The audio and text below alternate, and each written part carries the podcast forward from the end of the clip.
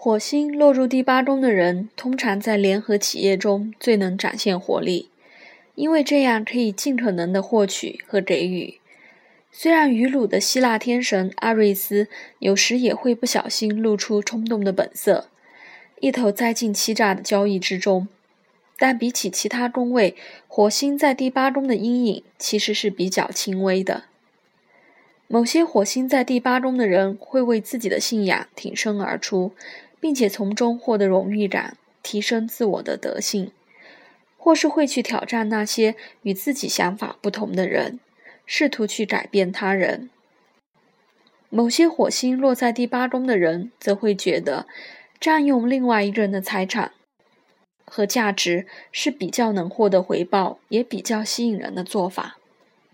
在这里的火星如果有困难相位，则代表可能会与婚姻伴侣为了共同的财产而争吵，甚至为了遗产问题与紧迫盯人的查税员纠缠不清，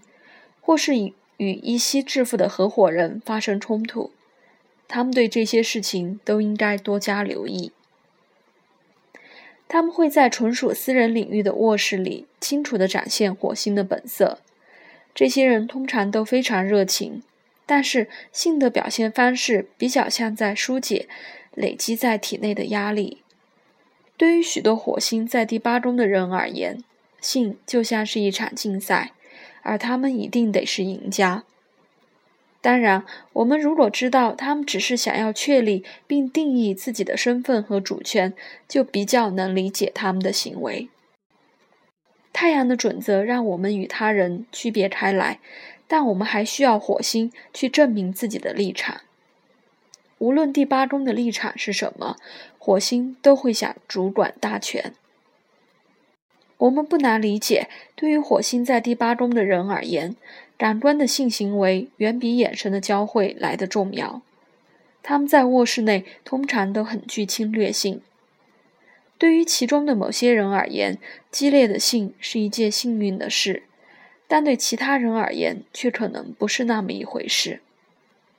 他们有时会因为罪恶感和犹豫的心态，而使出火星最爱的第二招——推卸责任。他们会摇旗呐喊，说是他们让我这么做的，而且还会责怪他人让自己陷入某种情境中。其实这多少都是他们自己一手造成的。火星落入第八宫的人会透过与他人的相处，或是透过自己，发现自己麻木的情欲、羡慕、贪婪或嫉妒等较为黑暗的情绪。他们必须学会应付这些情绪，但最后是否能够，或是是否需要替这些激情的感受找到建设性的出口，绝大部分要视火星的相位而定。火星如果与其他外行星形成了困难相位，就会迫切的需要将火星的原始能量透过其他渠道抒发出来。这些人有时会对神秘或玄奥的事物非常狂热，但是当他们探索或体验带有通灵色彩的事物时，必须特别小心。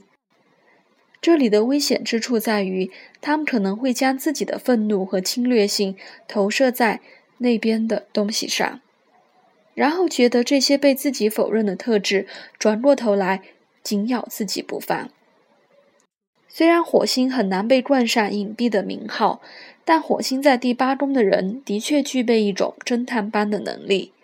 可以持续且敏锐地探索一些隐藏的事物或秘密。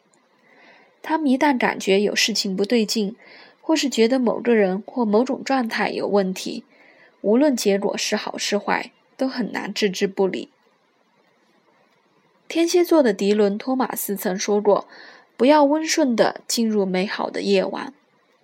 在生理或精神本质的死亡和转化过程中，火星落入第八宫的人必须将这句话谨记在心。